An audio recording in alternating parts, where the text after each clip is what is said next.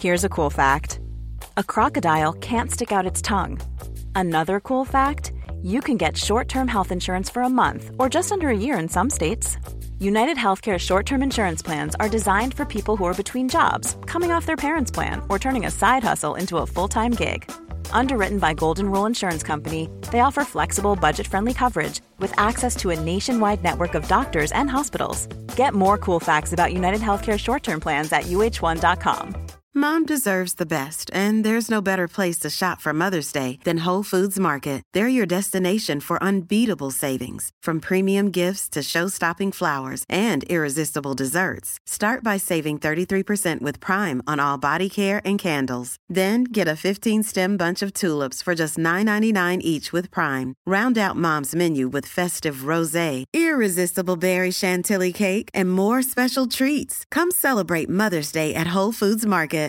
This is Paige, the co-host of Giggly Squad, and I want to tell you about a company that I've been loving, Olive and June. Olive and June gives you everything that you need for a salon quality manicure in one box. And if you break it down, it really comes out to $2 a manicure, which is absolutely insane. It's also so easy to get salon worthy nails at home with Olive and June. The difference between how your nails used to look when you did them yourself and now with the Manny system is a complete game changer. The best thing about Olive and June too is it's a quick dry. Dries in about one minute, lasts for five days, and full coverage in up to one to two coats. Visit oliveandjune.com slash perfect Mani 20 for 20% off your first system. That's oliveandjune.com slash perfect Mani 20 for 20% off your first system. system.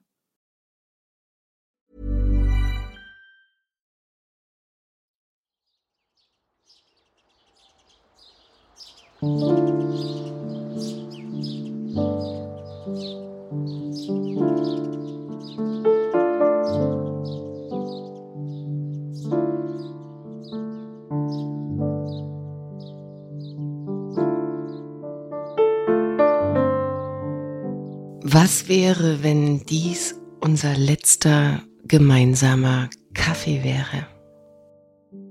Worüber sprechen wir und was ist wirklich wesentlich? Was liegt uns so sehr am Herzen, dass wir unser Wissen, unsere Gedanken und Erfahrungen hier mit dir teilen möchten? Ich bin Viktoria Dressel und ich freue mich riesig, dass du mich gefunden hast und diesem Podcast Last Coffee Before Dying lauschst. Ich wünsche dir zutiefst Inspiration für dein Leben.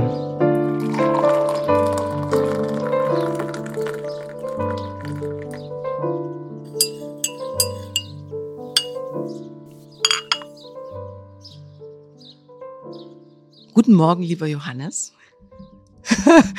Wir haben uns vorher noch nie gesehen. Du bekommst eine Einladung zu einem sowieso schon sehr eigenen Format und dann noch die Bestellung auf ein Hotelzimmer morgens um sechs. wie geht's dir damit? Ähm, genau, vielleicht kannst du mir einfach mal kurz sagen, äh, ja, wie es dir geht und was diese Einladung mit dir gemacht hat. Was glaubst du erwartet dich? Hast du dir viele Gedanken gemacht? Ja, guten Morgen. Äh, also ehrlich gesagt, ich habe schon bizarre Sachen gemacht, also um 6 Uhr in der Früh auf dem Hotelzimmer zu gehen und einen Podcast aufzunehmen. Also das ist, äh, das ist, das ist ziemlich okay in meinem Spektrum der Dinge, die mir schon passiert sind in meinem Leben. Also kein Problem. Äh, ja, und Gedanken habe ich mir schon gemacht. Allerdings ist es so, dass sowieso viele von meinen Projekten und Dingen sich auch irgendwie um den Tod drehen. Also es Sachen gibt äh, in meinem Leben, in meinem künstlerischen, als auch privaten, wo ich damit mich schon beschäftigt habe. Und äh, deswegen wollte ich mich jetzt nicht zu sehr darauf festlegen, weil äh, wo uns immer das jetzt hintreiben wird, da geht's hin. Das Schöne ist nämlich, dass ich mir auch überhaupt keine Informationen eingeholt habe. Ich habe dich nicht gestalkt. Ich bin, ich gehe wirklich auch wie du voll ins Blaue und ähm, würde dich deshalb sehr, sehr gern fragen und juckt mir jetzt in den Fingern, weil du sagst, ja, das eigentlich streife ich dieses Thema direkt oder indirekt auf allen Ebenen und habe das schon gestriffen. Es ist mir nicht neu. Verrat uns doch bitte oder unseren ZuhörerInnen, wer bist du Und was treibst du? Ich habe irgendwann mal meine erste Doku gemacht, wo ich die Doku selbst moderiert habe. Und es war der Moment, wo ich mich dann einfach ein halbes Jahr lang jeden Tag reden gehört habe. Und ich habe das ja bis zu diesem Zeitpunkt gehasst. Ich habe es gehasst, mich selbst zu hören in einer Aufnahme. Und nach diesem halben Jahr war das ausgebrannt. Dieses, jetzt kann ich mich nicht mehr hören, war auf einmal egal, weil ich habe mich tatsächlich an meine Stimme gewöhnt, was ganz äh, äh, spannend war für mich. Und da war ich auch schon 40. es hat länger gedauert bis dahin. Naja, okay, gut. Also, mein Name ist Johannes Grenzfurtner. Schöner oberösterreichischer Name, obwohl nicht in Oberösterreich aufgewachsen. Und ich bin Künstler und Filmemacher und habe, das ist mittlerweile, wir haben das Jahr 2023, 30 Jahre her, eine Kunstgruppe gegründet namens Monochrom. Damals war ich halt irgendwie so 17, 18 oder so. Und begonnen hat es mit einem Fanzine, wie man das in den 90er Jahren noch gemacht hat, mit so einer selbst äh, herausgegebenen kleinen Publikation, wo es um die Dinge gegangen ist, die mir halt Spaß gemacht haben, für die ich mich interessiert habe, für die sich damals meiner Meinung nach wenig Leute interessiert haben. Also es war auch ein bisschen so ein Volksbildungstool, äh, die Leute auch ein bisschen darüber zu informieren, was mir Spaß macht und für was ich mich interessiere. Und habe dann sehr schnell einen Kollegen gefunden, einen Freund, äh, den, den Frankie Ablinger, mit dem ich das eigentlich gestartet habe. Und über die Jahre hinweg sind wir mehr Leute in dieser Kunstgruppe geworden und mittlerweile, also ich kann gar nicht sagen, was wir nicht machen. Also wir haben uns bei Monochrom halt nie darauf sagen, festgelegt, welches Medium wir bedienen wollen wirklich. Also die Idee war immer eher, es gibt eine Botschaft oder es gibt etwas, worüber wir reden wollen. Und dann suchen wir uns das perfekte Medium dafür. Und manchmal ist es ein Kurzfilm oder ein Spielfilm oder ein Computerspiel oder eine Performance oder was auch immer. Das heißt, wir haben schon fast alles gemacht, bis auf Modern Dance. Dazu habe ich natürlich noch ein paar Fragen, um ähm, noch tiefer zu verstehen, ähm, was euch antreibt und was vor allem dich bewegt. Zum Ersten finde ich es in dieser so schnelllebigen Welt ein riesengroßes Geschenk, dass da etwas so lange existieren und wachsen durfte. Das, glaube ich, ist ein Riesenschatz. Also das ist Punkt eins. Also Wahnsinn. Ne? Das sind ja auch so Dinge, wenn wir rückblickend schauen, wir konnten das damals mit 17, 18 noch nicht wissen und, und, und äh, verstehen, dass es funktioniert oder vielleicht auch länger funktionieren würde und es wirklich etwas ist, was sich länger über oder über einen längeren Zeitraum manifestiert. Aber scheinbar war deine Vision und dein Wunsch so groß und dein Unterbewusstsein voll dabei, dass es, sagen wir mal, den Einfluss schon hatte und, und alles dafür getan hat, dass das so ist. Also das liegt natürlich viel auch in deiner und in der Hand deines Kollegen. Also kann man, also ich setze mich sehr, sehr viel mit, mit Neurobiologie auseinander, mit Bewusstsein, Unterbewusstsein und äh, finde es ganz, ganz spannend. Ne? Also die Dinge passieren nicht zufällig in meiner Welt und in meinem Verständnis. Und viele Sachen sind uns ja bewusst, man sagt so, acht bis neun Prozent sind uns bewusst, der Rest ist un unterbewusst.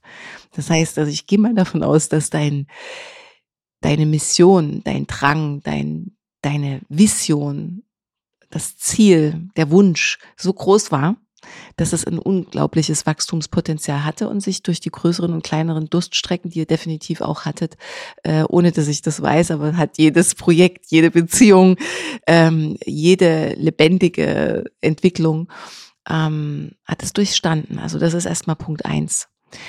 Was mich total äh, interessieren würde, ist, wie so ein Prozess vonstatten geht. Du sagst, ihr seid Kunstgruppe.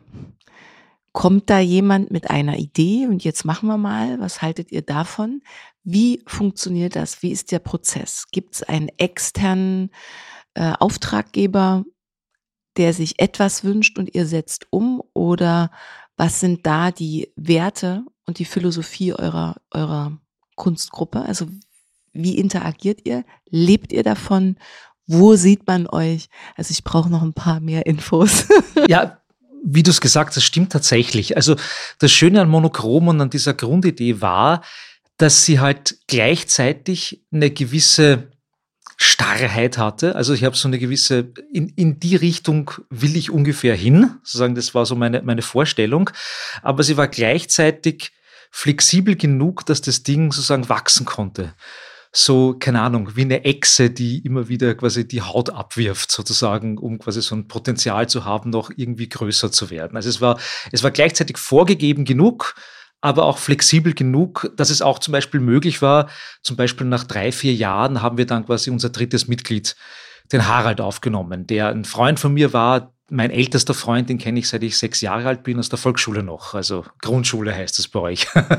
und, äh, und mittlerweile sind wir quasi in der Gruppe selbst neun Leute. Aber es ist so, dass es mehr so einen, auch so einen Kern gibt, äh, also nämlich den Günther und mich und den Frankie. Äh, wir sind die, wir machen das eigentlich unter Anführungszeichen hauptberuflich. Frankie ist mittlerweile äh, eigentlich in Frühpension schon ein paar Jahre. Der hat Morbus Bechterew und äh, gleichzeitig sagt er immer, es war das Schlimmste, was mir je passiert ist und das Beste, was mir je passiert ist, weil ab dem Moment, wo ich sozusagen quasi nicht mehr im Arbeitszwang war, wo ich quasi meinen IT-Job aufgeben konnte und musste wegen der Krankheit, war auf einmal so viel möglich, was vorher nicht möglich gewesen ist. Also gleichzeitig sagen sich mit der Krankheit beschäftigen und äh, dann aber auch mit der freien Zeit, die ich dann habe. Der hat dann auf einmal seinen Doktor gemacht. Äh, einfach so aus dem, aus dem Nichts heraus eigentlich. Ja.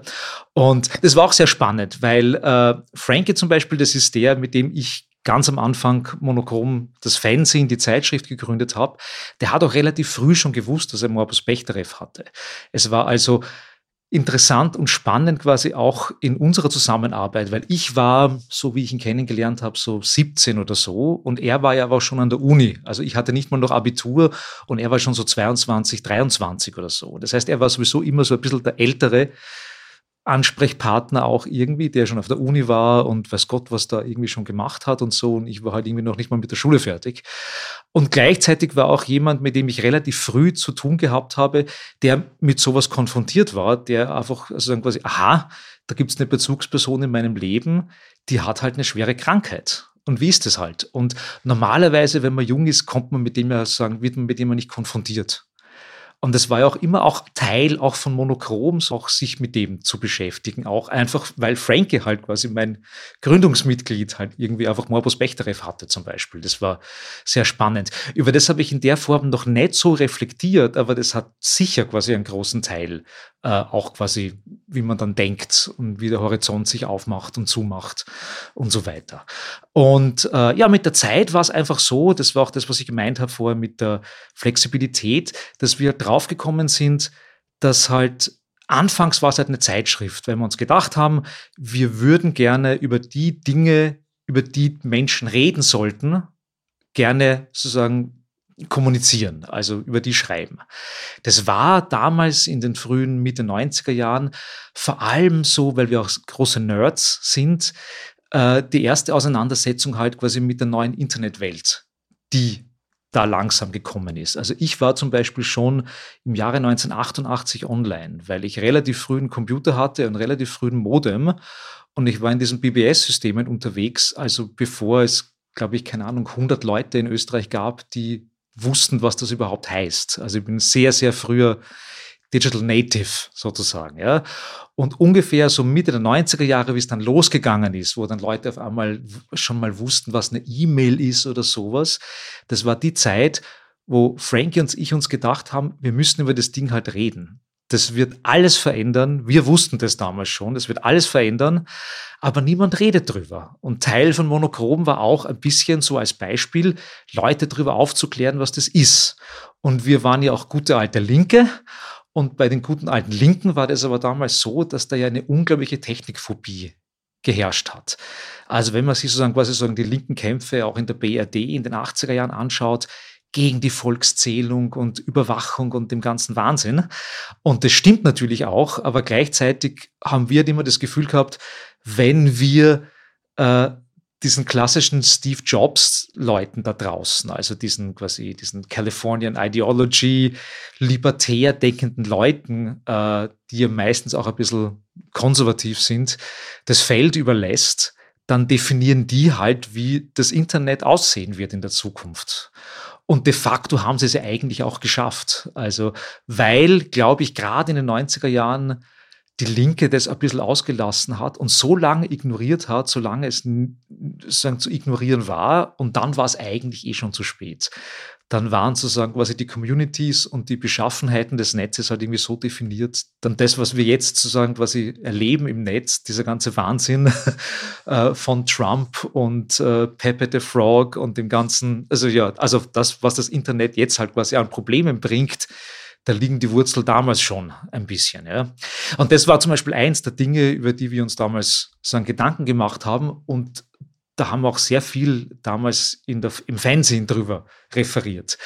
Aber gleichzeitig war das halt so ein bisschen ein komisches Ding halt. Wir schreiben über das Netz, wir schreiben über Technologie, wir schreiben über die Möglichkeiten in einem alten Medium, in dem Medium dessen, das langsam abgelöst wird, das Printmedium. Und dann haben wir uns halt drüber Gedanken gemacht, wie kriegen wir die Botschaft an die Leute? Weil wenn man Fernsehen macht, kann man froh sein, wenn man 300 Stück Auflage hat, wenn 600 Leute lesen, wenn es irgendwo auf der Toilette rumliegt bei jemandem oder so, keine Ahnung. Also die Frage war halt irgendwie, wie kommen wir an die Leute heran? Mit einem 300 äh, Stück Auflagen Fernsehen werden wir das nicht schaffen. Und da war die Frage halt, was sind denn für andere Möglichkeiten da draußen? Vielleicht Theaterstücke oder keine Ahnung, was auch immer. Und dann haben wir halt begonnen zu experimentieren, was sozusagen die beste Möglichkeit ist, eine Botschaft an die Leute zu bringen. Also wir haben es dann immer the best, äh, ähm, wie wäre es am besten übersetzt, der the best weapon of mass distribution of an idea. Das war so ein bisschen so unsere Idee. Und deswegen haben wir uns so ein bisschen so auch durch die Medien gehandelt und versucht halt für die richtigen Dinge die richtigen medialen Möglichkeitsräume äh, zu finden. Ja. Wenn ihr euch künstlerisch ausdrückt, ähm, noch sehr jung seid, wie lässt sich das vereinen die Kunst als die brotlose Kunst, ja, als ein Klischee, äh, wie die meisten von uns ja leider groß werden. Also ihr habt es jetzt geschafft, davon zu leben und damit zu arbeiten und das zu eurem hauptsächlichen, so hast du gesagt, ne, Hauptverdienst zu machen. Aber zu Beginn in dieser Zeit, äh, wie habt ihr das gehandelt? War das ein war das ein Entweder-Oder? Durfte das funktionieren? Also hat das für euch nebeneinander funktioniert? war das ein Identifikationsproblem. Ich muss einerseits arbeiten, Geld verdienen, andererseits will ich eigentlich Kunst machen oder habt ihr vielleicht sogar diese beiden Dinge irgendwann so zusammengebracht auf eine Weise, dass sich das eine und das andere nicht ausschließen muss? Die ersten paar Jahre haben wir uns ja noch nicht als Künstler oder Künstlerinnen gesehen. Das ist erst dann, erst zu einem Zeitpunkt passiert, wo eine Kuratorin von der Sezession in Wien auf uns aufmerksam geworden ist und ein Projekt von uns verfolgt hat. Und die hat uns dann in die junge Szene-Ausstellung 1997 in die Sezession eingeladen, was auch einer der größten äh, Namen und Institutionen ist in Wien, was Kunst betrifft, was dann sehr spannend war. Und auf einmal waren wir auf einmal in der Kunstszene mit unserem Ding. Also wir sind da eigentlich ohne wirklich hinzuwollen dort angekommen. Und das war sehr spannend, weil das äh, ein ganz eigenartiger Raum ist, die Kunst. Und ich finde es ja immer noch ganz weird, mich selbst Künstler zu nennen. Ja? Ich habe so eine ganz eigenartige Hassliebe zum Begriff der Kunst. Äh, vor allem, weil es einerseits so ein wunderbarer freier Raum ist, wo man sich halt austoben kann. Und gleichzeitig, weil es halt so ein freier Raum ist, in dem man sich so austoben kann, es auch irgendwie niemand ernst nimmt. Weil solange es in der Kunst, naja, was ist ja halt nur Kunst? und äh, das war mit meiner politischen Motivation irgendwie schwer vereinbar, dass es da einen Raum gibt, wo es eigentlich keinen Widerstand gibt. Weil wenn ich sagen meine Projekte auf der Straße gemacht habe, da war es dann halt so, dass dann tatsächlich vielleicht die Polizei gekommen ist und gemeint hat, das dürft ihr jetzt nicht machen. Sobald man es im Galerieraum gemacht hat, war es überhaupt kein Problem. und, äh, und die Kunst ist so ein ganz eigenartiger bürgerlicher Raum, äh, der Freiheiten gibt, aber gleichzeitig man auch irgendwie sagen, was einbüßt von der Möglichkeit, vom, vom Einschlagspotenzial dessen, was man halt tut. Aber ich würde es als taktischer Begriff immer gerne sehen. Also wenn man Künstler ist, hat man zumindest die Möglichkeit, auf gewisse Ressourcen zuzugreifen. Es gibt halt Galerien, die haben Geld, es gibt Sammler und Sammlerinnen, die vielleicht irgendwas von dir kaufen. Äh, es gibt in der Kunst schöne Möglichkeiten, die Projekte, die man machen will, auch irgendwie quer zu finanzieren. Und mit der Zeit hat sich dann ja eh auch irgendwie ausgewachsen. Also wir sind ja nicht in der strengen bildenden Kunst geblieben und im Galerieraum, sondern wir haben ja ganz, ganz viele unterschiedliche Dinge gemacht. Aber der Deckmantel der Kunst hilft immer, sagen, Sachen zu tun, ohne auch gleich verhaftet zu werden, vielleicht. okay, das ist spannend. Ähm, darf ich dich fragen, äh, wie eine Kunstaktion ausgesehen hat in der Vergangenheit für dich äh, vielleicht, ich meine, ihr habt ja wahnsinnig viel Projekte dann in vielen Jahren gemacht, aber an was erinnerst du dich, äh, wenn du sagst, ja, da gab es so einen Widerstand, äh, dass selbst die Polizei aufrückte? Also was sind das für Projekte gewesen? Kannst du da noch ein bisschen den Geschmack übermitteln? So, was waren die Aussagen? Was, was hat ähm, euch angetrieben? Was war die Message zum Beispiel eines Projektes? Ähm, und wenn du so zurückblickst, gibt's da dieses eine Projekt, auf was du ihr besonders stolz seid, also wo du sagst, das war irgendwie der Knaller. Also da sind so viele Dinge passiert und so viele Dinge haben sich ermöglicht. Ähm, das würde ich als erstes erwähnen. Okay, also als ein Beispiel, da haben wir 2004 begonnen, das zu konzipieren und 2005 dann zum ersten Mal gemacht. Das war ein Projekt, das quasi auf meinem Mist gewachsen ist und auf meinen Befindlichkeiten und auf meinen Ängsten, nämlich Klaustrophobie, also Platzangst. Und ich habe das schon ewige Zeiten. Ich glaube, es kommt irgendwie äh, aus meiner Schulzeit noch, wo irgendwie so ein so ein, äh, so ein Bully bei mir an der Schule sozusagen quasi so mich so festgehalten und runtergedrückt hat. Ich kann es nicht ganz genau festlegen, wann das wirklich passiert ist, aber ich glaube, es dürfte ungefähr so, wie ich sechs, sieben Jahre alt gewesen bin. Und, äh, und habe dann immer sagen, auch in der Nacht, wenn ich drüber nachdenke und wenn die, die Frage kommt, was ist denn deine größte Angst oder so, sind das Spinnen oder was auch immer, ist es meistens quasi äh, Klaustrophobie. Ja? Und meine Idee war dann, hey, ich würde mich gern mit dem beschäftigen und warum nicht eine Kunstaktion zu machen, äh, wo man Leute lebendig begraben kann. Und das haben wir dann auch gemacht. Also die Idee war tatsächlich, die Möglichkeit zu bieten, dass Leute sich in einem Sarg für 15, 20 Minuten von uns eingraben lassen können. Und das war sehr spannend, wie da die Reaktionen drauf waren. Also die, die Performance, äh, mittlerweile haben wir das jetzt schon ein paar Jahre immer wieder gemacht. Also ich glaube, ich glaube 500 Leute haben wir bis jetzt eingegraben. Und äh, im Jahre 2005 zum ersten Mal gemacht in Los Angeles in einer kleinen Galerie. Und die hatten hinten so einen Hinterhof, so fast so Tarantino-Style, so ein, so ein Hinterhof. Und da haben wir halt ein Loch gegraben, ja, und benannte Gasleitung äh, an, an, angegraben, weil niemand wusste, dass da hinten eine Gasleitung liegt. Also wir graben da ein Loch, kommen drauf, ah, da ist eine Gasleitung, also lieber zwei Meter nebenan graben und haben dann quasi sagen, äh, ein selbst gebauten Sarg äh, reingelegt. Und die Idee war, den Leuten eben anzubieten, äh, wer will, wird von uns 15, 20 Minuten lang da eingegraben und dann holen wir die Person wieder raus. Es gab auch nicht die Möglichkeit, uns dazu äh, sagen, mit uns Kontakt aufzunehmen. Also die Idee war schon, die Leute sind da drinnen, drinnen, wir machen den Deckel zu, wir schrauben den Deckel fest. Äh, der, die Erde kommt drauf und nach 15, 20 Minuten holen wir die Person wieder rauf. Wir haben es vorher auch selbst getestet. Also der Günther bei uns äh, hat das ausprobiert zuerst und wir haben ihn dann eine halbe Stunde unten gelassen, nur um zu testen, damit es auch mit der Luft und allem klappt alles kein Problem ist. Ich habe es mittlerweile auch schon gemacht. Nach vielen Jahren habe ich mich darüber hinweggetraut und es gemacht. Es ist immer noch extrem furchtbar, aber ich kann zumindest auf die Leute draußen vertrauen, dass sie mich wieder rausholen. Und, äh, und das war sehr spannend, äh, sich mit dem auseinanderzusetzen. Punkt A, zu sehen, wie die Leute darauf reagieren weil da gab es natürlich auch großen Medienrummel um die ganze Geschichte. Ach, Leute werden lebendig begraben, die werden alle traumatisiert und hin und her.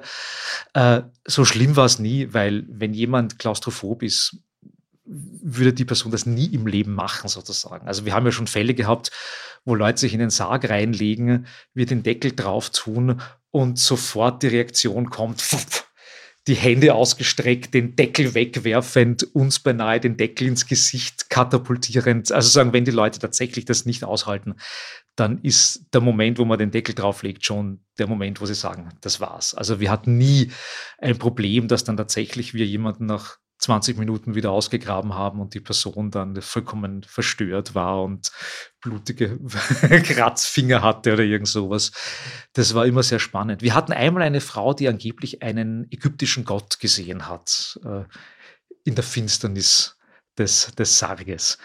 Und äh, was wir aber immer machen davor, und das ist Teil auch irgendwie des Projekts, es gibt davor eine ungefähr 45 Minuten lange Einführungsvorlesung, die ich meistens halte, wo es darum geht, den Leuten ein bisschen sagen, die Kulturgeschichte, aber auch die Medizingeschichte des lebendig Begrabenwerdens näher zu bringen, wo es auch darum geht, äh, was ja die wenigsten Leute wissen, dass das nicht so lange her ist, bis wirklich klar war, wann der Mensch wirklich tot ist. Also sagen die Feststellung des Todes medizinisch zum Beispiel ist ja zum Teil heute noch, wenn man halt Barbiturate nimmt und es, es kaltes Wetter ist und sowas, dass es nicht ganz klar ist, dass man halt schon mal genau schauen sollte, sozusagen, ob die Person wirklich tot ist oder nicht tot ist. Also sagen, es ist so eine 45-minütige Einführungsvorlesung äh, in die medizinischen Details des Todes, wie das früher äh, festgestellt wurde und so weiter, wie es überhaupt dazu gekommen ist, dass Leute lebendig begraben worden sind, was gar nicht so oft passiert ist und dass das eher so eine Art Medienhype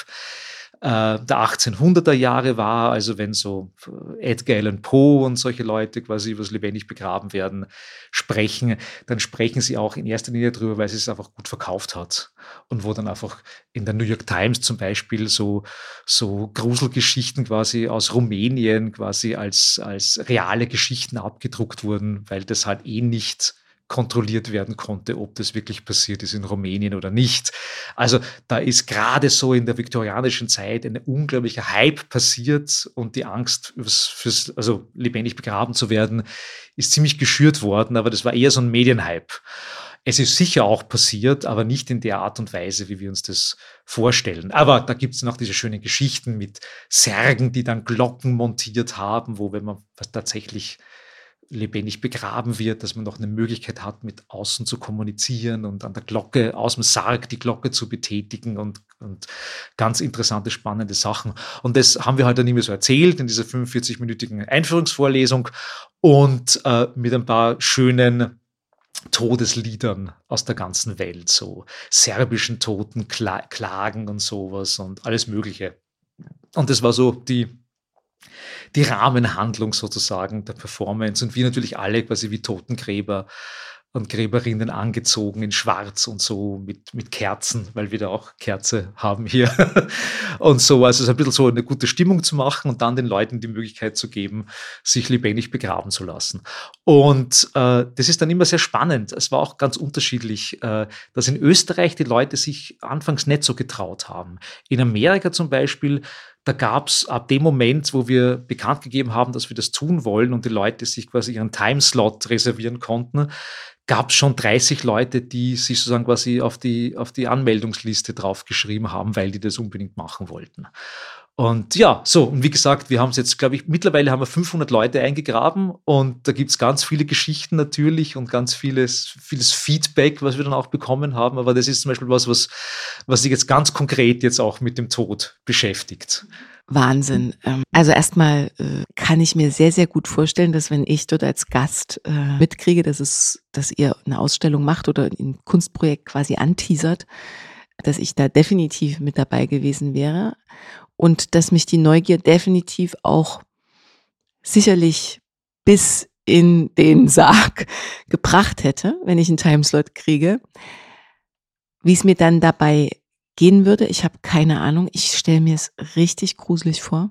Also ich hätte Angst davor. Also äh, schon alleine, wenn ich jetzt mir vorstelle, visualisiere, ich lege mich da rein. Es ist nicht so, dass ich da noch nie drüber nachgedacht habe, ne? Aber ich mir vorstelle, dass ich das, dass ich das wirklich, dass ihr das durchzieht, dass das stattfindet, ähm, da zieht sich mein Körper schon mal voll zusammen. Also da, da merke ich überhaupt eine, eine körperliche Reaktion. Und ich würde gerne dich da auch noch mal tiefer reinnehmen und befragen, ob du mir von dem, was du noch erinnerst, von diesen 500 Menschen, die sich da vergraben lassen haben, mir was dazu sagen kannst, was emotional mit diesen Menschen passiert ist. Was waren denn die Feedbacks? Was hat es denn ausgelöst? Was gab es denn für Erkenntnisse? Und was würdest du heute sagen, war der größere Sinn, den ihr vielleicht zu Beginn noch gar nicht so auf dem Schirm hattet. Aber wenn man jetzt zurückblickt, kann man sagen, das war das Geschenk auch dieser, dieser Installation, dieser, dieses Projektes. Ja, deine Reaktion ist äh, vollkommen natürlich. Also ich glaube, niemand will in einem Sarg unterirdisch sein. Und das, das große Ding ist ja quasi auch die Kontrolle abzugeben, weil du hast einfach keine Möglichkeit, selbst aus dem Ding wieder rauszukommen. Ja? Und äh, die, die, also wir haben es dann auch manchen Leuten unter Anführungszeichen erlaubt, auch ein Handy zum Beispiel mit reinzunehmen. Also manche Leute haben gesagt, ja, also ich würde wirklich gern einen Ausweg haben. Also wenn es wirklich nicht geht, dass ich euch anrufen kann und ja. Und wir haben dann gesagt, ja, das dauert dann aber immer noch fünf, sechs Minuten oder vielleicht sogar länger, weil wir müssen ja die Erde wegschaffen und das, also sagen, es ist ja nicht so, dass wir mit, wenn du wenn du anrufst, dass wir dich sofort rausholen können. Das dauert einfach ein paar Minuten. Ja. Und da haben dann viele Leute gesagt, ja, da hast du ja eigentlich schon recht. Ja, und dann ist ja eigentlich die Viertelstunde auch schon wieder vorbei. Und da haben sie dann sich dann entschlossen dazu, das nicht zu machen. Ja. Was ich auch immer empfohlen habe, weil wenn man das Handy dann dort unten hat und die Möglichkeit hat, da rumzuschauen und tatsächlich zu sehen, also wenn man die Hand natürlich nach oben gibt, merkt man sofort, man hat ja quasi fünf Zentimeter vor der Nase eine Platte. Also das ist ja, also das ist ja eng, ein Sarg ist ja nicht groß. Ja. Äh, das heißt, du kannst ja dich quasi ein paar, ein paar Grad nach vorbeugen und dann stehst du schon an der, an der Sargplatte oben an, sozusagen an, an, am Deckel. Und äh, aber jetzt auf die Frage eingehen, was wir nicht vermutet haben, dass passieren würde, ist, dass die meisten Leute, die das natürlich machen und deswegen auch äh, nicht klaustrophob sind wahrscheinlich, immer sagen, dass das ein unglaublicher Moment der Ruhe und Stille geworden ist. Also für die meisten Leute war das eine Meditations- Ebene auf einmal. Weil du bist da unten in der kompletten Schwärze, du kannst nichts tun. Du kannst nichts tun außer, außer atmen. Äh, und warten, dass das vorbeigeht. Und in dieser kompletten Schwärze und dieser kompletten Stille auch weil meistens äh, ist der Sarg ja auch so weit in der Erde drinnen, dass die ganzen Stimmen und alles abgefangen werden. Das heißt, du hast es da komplett schwarz und komplett ruhig. Und viele Leute haben das dazu benutzt, einfach da drin zu liegen, die Augen zuzumachen. Also bringt es sowieso nichts, die Augen offen zu halten. Und da so in so einem eigenartigen, so dass man schlafen würde, aber, aber wach ist dabei. Es ist so ein eigenartiger Zwischenzustand zwischen Wachheit und Schlaf, weil du ja keine externen Stimuli hast. Du bist halt einfach quasi in der Schwärze und in der Stille. Und gezwungenermaßen für halt 15 Minuten oder so. Und da haben viele Leute berichtet, wie unglaublich entspannend das war. Weil man halt irgendwie scheinbar nach einer Minute oder zwei wo man sich gewahr wird, man kann sowieso nichts tun, einfach sagen, quasi so auf, auf Ruhemodus umstellt. Das haben viele Leute interessanterweise erzählt, was ich nicht vermutet hätte. Ich hätte mal halt gedacht, die Leute werden da drin sein und irgendwie nervös sein und so herum fidgeten, wie man so sagt in Englisch, und dann halt irgendwie ist es halt dann vorbei. Aber dass die Leute tatsächlich es geschafft haben, drin zur Ruhe zu kommen, das finde ich sehr spannend. Wie sahen die Gesichter aus, die in dem Moment, in dem ihr diese Erde wieder runterschippt, so stelle ich mir vor, und das Ding wieder aufschraubt und der, der Sargdeckel geht auf. Also ich vermute jetzt, ja, erleichterte, freudvolle, friedvolle Gesichter mit so leuchtenden Augen in meiner romantischen Vorstellung. ja, le le leider nicht, weil die meisten Leute, wir haben sie auch natürlich meistens ein bisschen gequält dann auch. Also sagen, das Erste, was wir gemacht haben, nachdem wir den Deckel äh, sagen, runtergegeben haben, ist, wir haben ihnen mit einer Polaroid-Kamera ins Gesicht geblitzt, weil, wir den, weil wir ein Foto wollten, sozusagen quasi, wie sie da im Sarg drin liegen. Äh, aber eigentlich, sagen, wenn man halt 15, 20 Minuten lang in der absoluten Finsternis ist und den Deckel wegnimmt, ist es halt nur überstrahlendes Licht. Also ich glaube nicht mal der Blitz von der Polaroid-Kamera ist so schlimm wie, also ja, man sieht halt einmal wieder halt Licht und ist geblendet. Also die meisten Leute haben halt die Augen zugekniffen, weil halt das überstrahlende Licht und das Auge sich halt wieder an die, an die normale Lichtsituation gewöhnen muss nach absoluter Finsterheit. Dann ähm, werden wir das verlinken. Also ich werde ihn mir auf jeden Fall heute im Zug angucken. Mm. Lieber Johannes, du sagst also, da gibt es die Klaustrophobie in deinem Leben, seitdem du klein bist. Dann hast du erstmal die anderen vorgeschoben, um, um wahrscheinlich irgendwie für dich selbst das jedes Mal die 500 Mal mitzuerleben und zu durchleben, was es bedeutet, auf engem Raum zu sein. Bist dann selber aber auch mal in dem Moment gewesen. Wie ging es dir ganz persönlich? Also danke fürs Teilen, dass du dieses eine Projekt jetzt irgendwie, was ja mehr als passt zu dem Thema, ausgewählt hast und es macht auch, glaube ich, nicht Sinn, über ganz viel zu sprechen, sondern wenn da dieses eine äh, so gut passt, dann einfach da vielleicht tiefer einzusteigen. Ich würde gerne dich fragen, wie war es ganz speziell für dich? Vielleicht kannst du uns da nochmal auf deine persönliche Reise mitnehmen, was du so erinnerst, körperlich, emotional, mental in dem Moment, in diesen 15 Minuten. Wie war dieser Raum, dieser Zeitraum dieses In-Between für dich. Und anschließend mit der Frage, wie sehr hast du heute Angst vor dem Tod? Wie, wie sehr ist das Thema der Vergänglichkeit für dich, deinem täglichen Tun und Wirken präsent? Ja, uh, äh, ich habe es ja, glaube ich, glaube ich, 20 Mal versucht, es zu machen. Also ich habe es immer wieder, wenn wir das gemacht haben, mich reingelegt und das, was ich vorher beschrieben habe, dieses mal den Deckel rauflegen lassen auf mich und zu schauen, ob das funktioniert. Und es hat nie funktioniert, nie. Bis zu einem Tag, da hat es auf einmal geklappt. Und da habe ich mir gedacht, okay, ich glaube jetzt, jetzt, also es war kein gutes äh, Erlebnis. Also ich war nicht ruhig im Sarg, das kann ich dazu sagen. Ich hatte keinen Moment der Meditationsruhe im Sarg. Äh, es war ein ganz eigenartiges, furchtbares Gefühl, als ob so quasi sagen, also die 15 Minuten ist das Adrenalin nicht weggegangen. Also ich bin da unten drin gelegen und die 15 Minuten lang war es total so, als ob mein ganzer Körper quasi von, von Ameisen aufgefressen wird. Es war keine, keine, keine schöne Erfahrung. Dass ich es überhaupt durchgehalten habe, war das, wo ich mir gedacht habe, fuck, das ist, äh, ich bin stolz auf mich, dass ich es geschafft habe. Ja. Und äh, das war wahrscheinlich auch, ich meine, das, das Interessante an meiner Angst, ich glaube, das ist auch, das Lustige ist ja, dass natürlich quasi in diesem Moment natürlich quasi natürlich die, die, die Angst vor dem Tod auch reinspielt. Aber die Angst vom Tod bei mir ist normalerweise was, die Angst vom Nichts sozusagen. Und das war im konkreten Fall das genaue Gegenteil. Da war kein Nichts, sondern da war eine vollkommene Überstimulation, weil mein Körper halt einfach quasi wegen dieser Angst und dieser Phobie halt auch nicht gewusst hat, was, was, was er tun soll. Also dieses, dieses, was ich beschrieben habe, diese, dieses Gefühl, dass quasi dieses nicht enden wollende Ameisengefühl am ganzen Körper, dieses Adrenalin, das durch meinen Körper gepumpt ist. Und das mich dann bis zum gewissen Grad, glaube ich, auch sagen, stumpf gemacht hat, weil irgendwann einmal gibt es halt nicht mehr, als dass das äh, Nervensystem halt irgendwie ein bisschen durchdreht, was da gerade abgeht. Also das, was mir quasi im Sarg passiert ist beim lebendig begraben, wäre war wahrscheinlich genau das Gegenteil von dessen, von was ich eigentlich Angst habe vor dem Tod. also vom Tod habe ich, glaube ich, ja deswegen Angst, weil ich es mir halt einfach nicht vorstellen kann, wie das ist, nicht zu sein.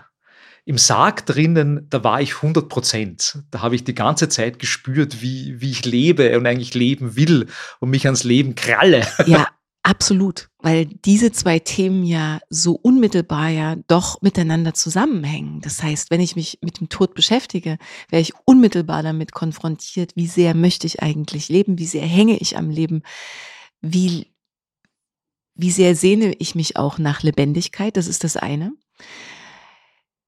Jetzt hast du ja im Grunde dann, könnte man auch so übersetzen, da Selbsttherapie betrieben und hast es geschafft, dich bis zu einem gewissen Punkt auch dieser Angst zu stellen, also diese Angst zu durchlaufen und drin zu bleiben. Man sagt, äh, in einer Panikattacke oder einer Angststörung auf einer körperlichen Ebene hast du nur 20 Minuten Zeit, äh, in dieser Ameisen krabbelnden, mm, in diesem State zu sein. Nach 20 Minuten entspannt sich der Körper, weil der das gar nicht länger halten kann. Also es kann sein, hättest du jetzt vielleicht noch fünf Minuten länger das äh, in Anführungsstrichen geschafft, äh, dass du vielleicht da auch geswitcht wärst. Man weiß es nicht. Also vielleicht bei der nächsten Aktion ähm, kriegst du halt dann die 30 Minuten.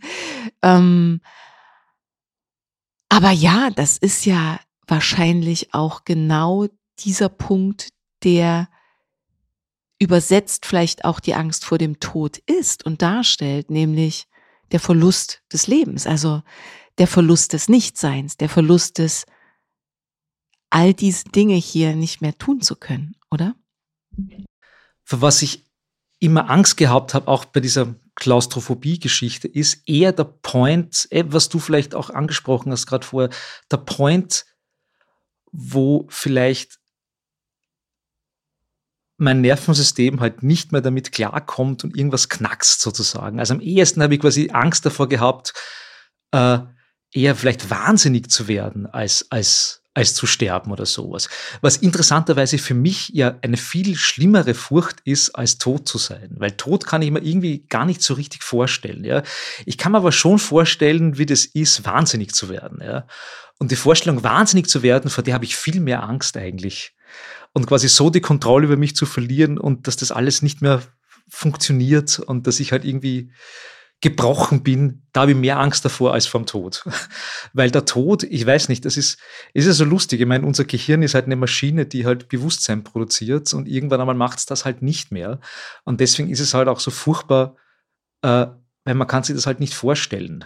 Man kann sich halt nicht vorstellen, eine Maschine, die sich vorstellen muss, nicht mehr zu sein, ist halt irgendwie schwierig und so. Und, äh, und aber dass die Maschine quasi nicht mehr funktioniert oder dass irgendwas daran zerbricht oder dass, dass man halt krank ist oder dass irgendwas nicht mehr funktioniert, da habe ich, glaube ich, viel mehr Angst davor, als tot zu sein.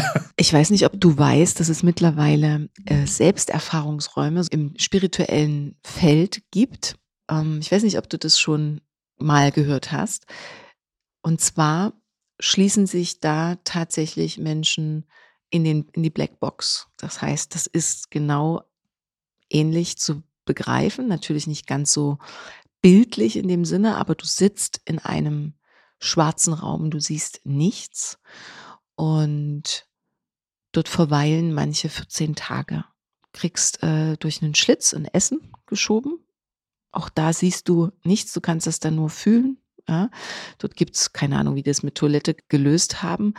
Aber das ist, sagen wir mal, so die extreme Version von, wir fahren mal in einen stille Retreat und sprechen mal neun Tage nicht, äh, sondern ich bin dann ganz auf mich allein gestellt. Ich habe niemanden mehr um mich herum in einem schwarzen Raum, den du jederzeit auflösen kannst. Ne? Du kannst jederzeit auflösen und sagen, ich gehe, aber das war's dann auch in der Hoffnung, vielleicht, also kann ich jetzt gar nicht für andere Menschen sprechen, aber in tiefe Erkenntnisprozesse zu gelangen. Um, höchstwahrscheinlich auch, um Ängste zu verlieren oder Dinge endlich zu durchbrechen. Also das könnte der Antrieb sein, ja. Hast du davon schon mal gehört? Und was löst das in dir aus, wenn ich dir davon berichte? Ist das spannend? Könntest du dir sowas vorstellen? Ach, aber ja. und zwar lustigerweise äh, einer der ersten Filme, an die ich mich erinnere, äh, den ich quasi im Fernsehen gesehen habe, wie ich glaube ich neun oder so war oder acht oder Anfang der 90er Jahre halt irgendwie so oder Anfang Mitte 90er Jahre, war ein Film mit William Hurt namens Altered States. Und in Altered States geht es darum, dass ein Wissenschaftler Experimente mit Isolationstanks macht, wo er selbst sich quasi in diese Salzwassertanks, wo es komplett finster ist, in den Salzwassertank reinlegt. Äh, Isolationstank, Salzwassertank, also wo es nicht nur so ist, dass es komplett schwarz ist, sondern äh, durch dieses Salzwasser, in dem man drin liegt, das auch so warm ist, man tatsächlich das Gefühl hat, man schwebt. Also wo sozusagen quasi auch sozusagen die Gravitations also mein, komplett äh, wegnehmen kann man es natürlich nicht, aber dass es auch dieses, dieser Schwebezustand dazu kommt. Und in dem Film, das ist halt ein Horrorfilm, geht es halt irgendwie darum, dass er halt irgendwie äh, es ist eine total bizarre Geschichte, wo er irgendwie in diesem Isolationstank drinnen ist und dann auch noch irgendwelche mexikanischen, sagen quasi so, so Ureinwohner Drogen nimmt und sowas und dann sagen evolutionär sich zurückentwickelt und am Schluss eigentlich äh, selbst so eine Art Urknall wird. Es ist eine extrem spacige Geschichte sozusagen. Und ich habe das halt mit neun gesehen und habe mir gedacht, what the fuck ist das? Also das habe ich auch mit neun noch nicht ganz dechiffrieren können, was da abgeht. Aber was was kleben geblieben ist in meinem Gehirn, war diese Idee von diesem Isolationstank, dass es da was gibt, wo man sich reinlegen kann, wo man sagen, von der Welt isoliert wird. Und, und sich das dann, man das dann versucht auch vorzustellen, wie das ist. Und äh, es gab dann auch einen Film äh, Anfang der 2000er Jahre mit Moritz Bleibtreu, das Experiment, wo auch die Blackbox drin vorkommt. Das ist ja so, äh, das ist ja so auch so eine, äh, eine fiktive Geschichte basierend auf dem Stanford Prison Experiment aus den 70er Jahren, also wo, wo es um diese Autoritätsgeschichte geht, dass diese Probanden, Probandinnen äh, willkürlich eingeteilt wurden. Quasi in Stanford ist das eben gemacht worden. Ähm, äh, an der, ich glaube, an der psychologischen Fakultät oder sowas, wo ein paar Leute willkürlich eingeteilt wurden in Wärter und Wärterinnen und, äh, und äh, Gefangene. Äh, und wo äh, der Professor irgendwie herausfinden wollte, was das tut damit. Also quasi, wenn da einfach willkürlich zugewiesen wird, du bist ein Häftling und du bist ein Wärter, sozusagen quasi, ob da irgendwas rauskommt an sadistischen Neigungen oder was auch immer es ist. Und hat es ihm durchgespielt und das ist eine, eine ganz, an sich schon eine ganz spezielle und äh, interessante Geschichte. Und da hat dann ein deutscher Drehbuchautor, Regisseur, hat aus dem so eine fiktive Geschichte gebastelt namens Das Experiment und Moritz Bleibtreu spielt halt einen von den, von den Leuten halt. Und da gibt es halt den Moment, wo er dann quasi in der Blackbox eingesperrt wird. Quasi er ist einer der Gefangenen und einer von den Wärtern sozusagen sperrt ihn dann ein. Und ich erinnere mich noch, wie ich das damals gesehen habe, im Kino damals. Und im Kino ist es natürlich eine andere Geschichte noch dazu, weil du im Kino ja in diesem schwarzen Raum drin sitzt und ja nicht die Möglichkeit hast abzuschalten. Deswegen finde ich ja Kino noch immer so ein spannendes Medium, weil du bist ja da dem Ding ausgeliefert. Du kannst nicht einfach, du kannst schon aufs Klo gehen, aber dann verpasst du halt fünf Minuten vom Film. Äh, und du kannst es nicht abschalten und nicht kontrollieren wie zu Hause beim Streaming. Und dann habe ich das halt damals im Kino gesehen und das war auch so ein Moment, wo ich mir gedacht habe, fuck, das war dann so ungefähr 2001 oder so herum, glaube ich.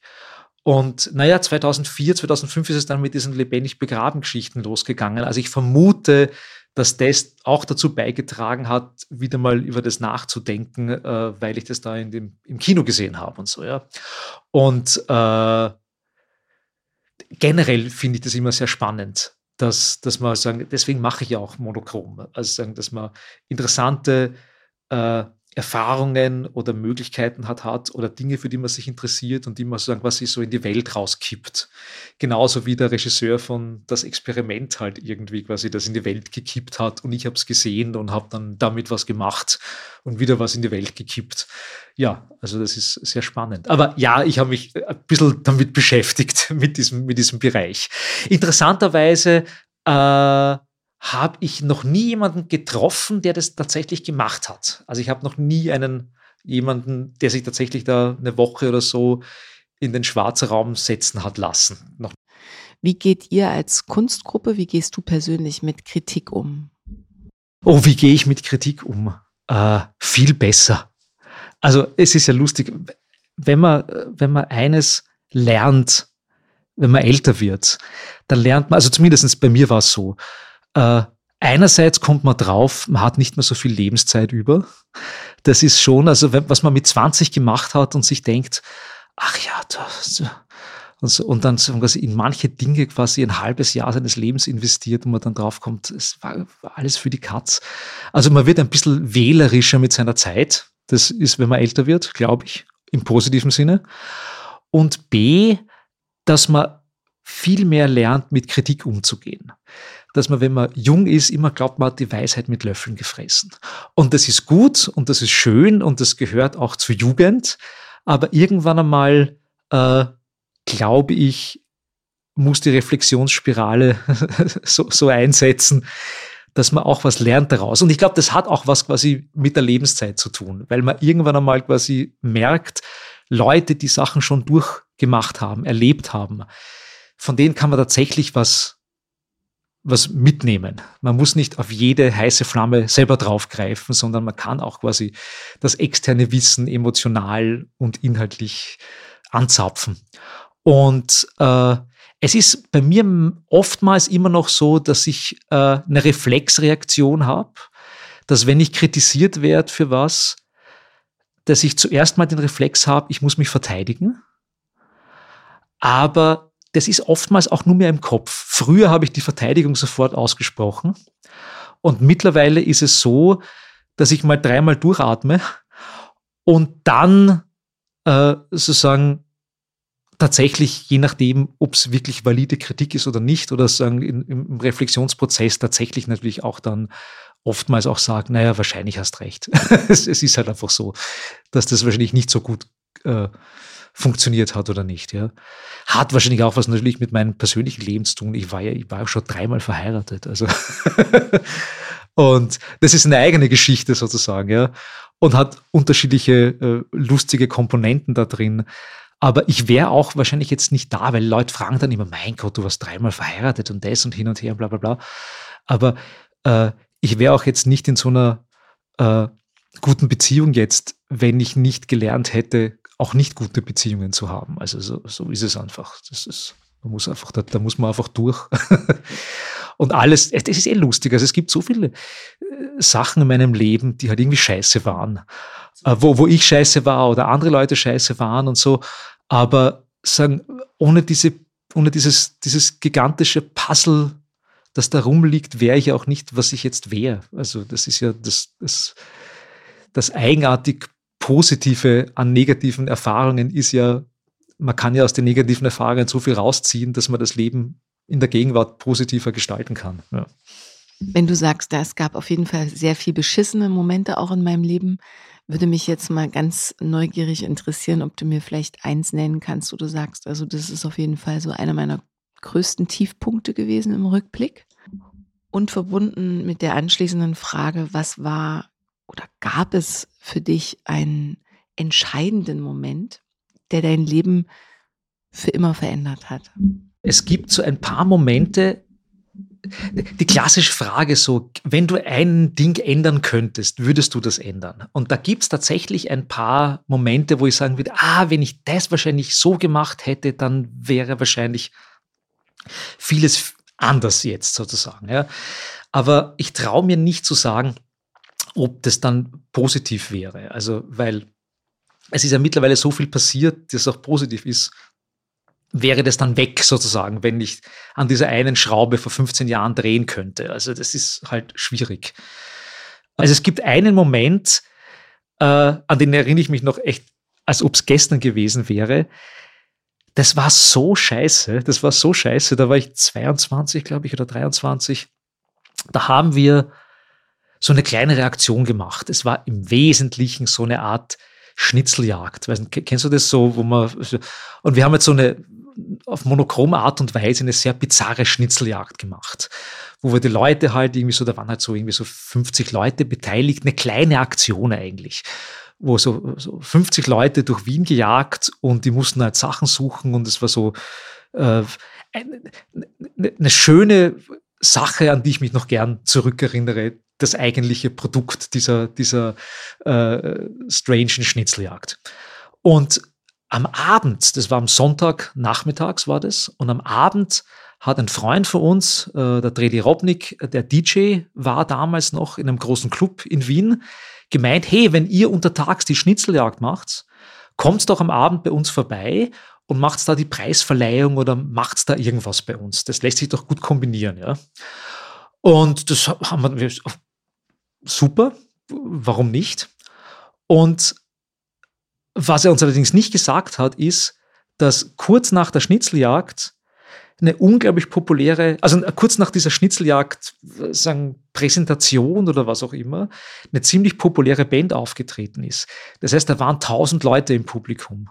Und auf einmal standen wir und wir haben uns auch nicht so wirklich klare Gedanken darüber gemacht, wie wir diese Preisverleihung da jetzt machen. Wir haben halt damit gerechnet, na gut, es ist irgendwie so neun am Abend äh, im Flex.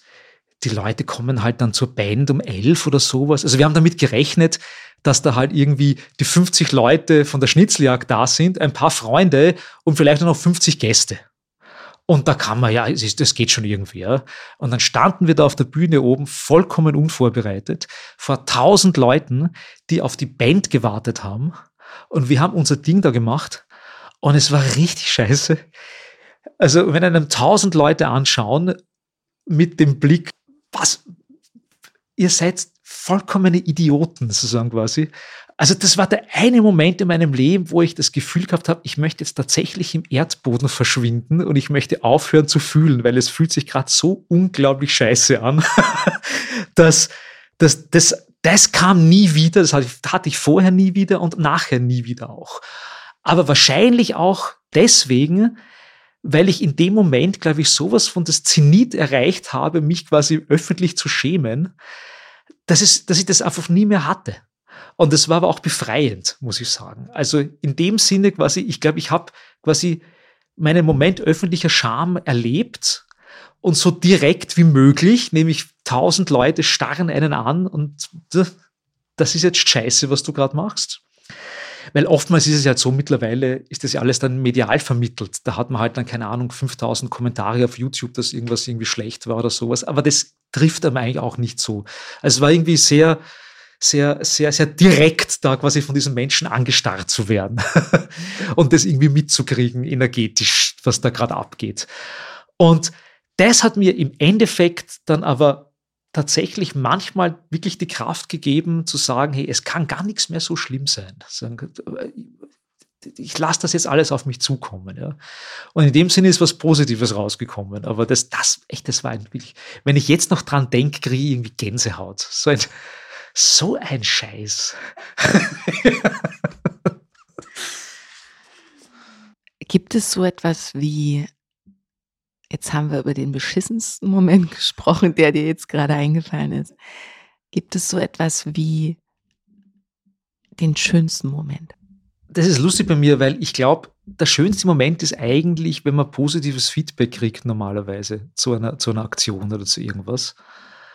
Aber, also wenn ich jetzt vom Künstlerischen ausgehe, also privat, glaube ich, ist das wieder was anderes, glaube ich. Ja. Also sagen, es gibt, es gibt äh, so super schöne private Momente, aber die sind auch so also ich finde die Momente eigentlich, um nochmal von vorne anzufangen,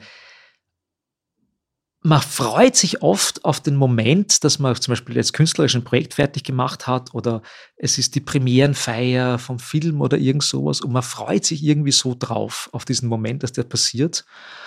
Und meist ist es so, dass der Moment passiert und man kann sich gar nicht freuen man ist so voll Adrenalin oder so aufgekratzt oder sowas, äh, dass, dass man sich auch gar nicht entspannen kann. Man kann das gar nicht gut finden. Es dauert immer zwei Wochen nachher, tritt dann erst der Moment ein, wo man irgendwie realisiert, das ist jetzt passiert. Und trotzdem habe ich es nie gelernt, das abzudrehen. Ich freue mich immer auf den Moment und eigentlich kann ich mich dann im Moment nicht drüber freuen. Das ist, das ist leider immer so ein eigenartiges, so ein eigenartiges Ding. Genauso wie man, wenn man eine Party veranstaltet und man sich, wenn man die Party veranstaltet, nie wohlfühlen kann, weil man halt immer so aufpassen muss, ob jeder was zu trinken hat oder sowas. Und die Momente, die dann sozusagen passieren, sind dann diese diese ephemeren Momente, die dann halt einfach so passieren halt irgendwie. Das klingt jetzt total äh, also hippie-mäßig oder so, aber es gibt so Momente, wo, wo, wo man nicht damit gerechnet hat, wie gut jetzt was ist und man sich auch irgendwie überraschen kann damit, wie schön was sein kann. Und das ist, ich glaube, das Ungeplante daran macht's aus, glaube ich, dass einfach etwas irgendwie so entsteht aus dem Nix. Also ich finde auch die lustigsten Momente, die man haben kann, sind auch die Momente, wo man mit Freunden rumsitzt und dann so rumblödelt und auf einmal passieren so aus dem Nichts heraus die lustigsten, spannendsten Sachen, die man auch nicht reproduzieren kann. Dieses, dieses Filigrane aus dem, aus der Alltäglichkeit irgendwie entsteht irgendwas. Und aus dem kann man natürlich was dann schöpfen, kreativ, aber man kann es meist nicht reproduzieren. Gibt es etwas in deinem Leben, wovor du bewusst davonläufst? Wovor laufe ich bewusst davon? Hm. Ah, das ist schwierig. Wovor laufe ich bewusst davon? Wovor laufe ich bewusst davon und gestehe es mir auch ein, sozusagen, und, und rede es mir nicht schön, sozusagen, warum ich was tun. Naja, oftmals, puh.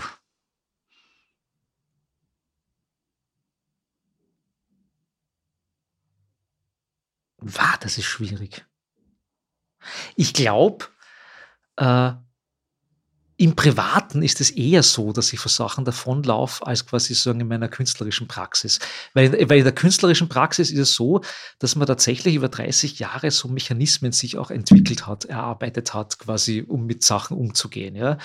Und im Privaten ist es halt einfach nicht so. Es gibt auch in Monochrom selbst noch diese Momente, wo ich mir dann denke, fuck, ich kenne diese Leute zum Teil seit 30 Jahren. Warum fällt es mir so schwer, dies oder jenes zu sagen.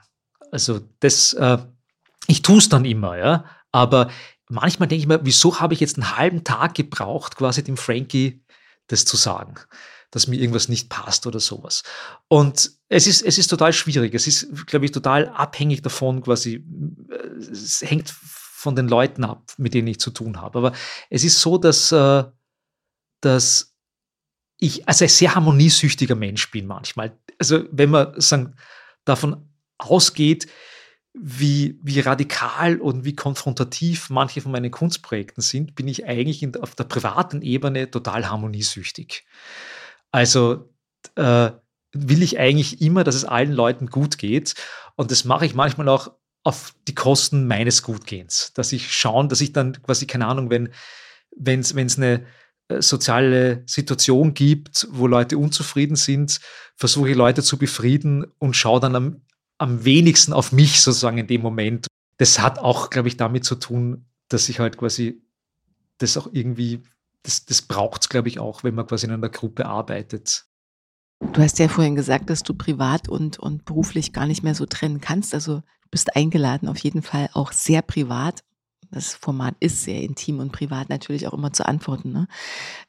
Ich komme jetzt mit noch so ein paar letzten herausfordernden Fragen im, im, im Kalaschnikow-Modus.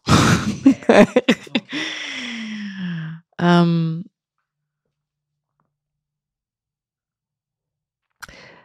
was willst du so sehr, dass du zu allen Nachteilen, die mit dieser Sache einhergehen könnten, Ja sagst? Also ich glaube, uh, ha, ha.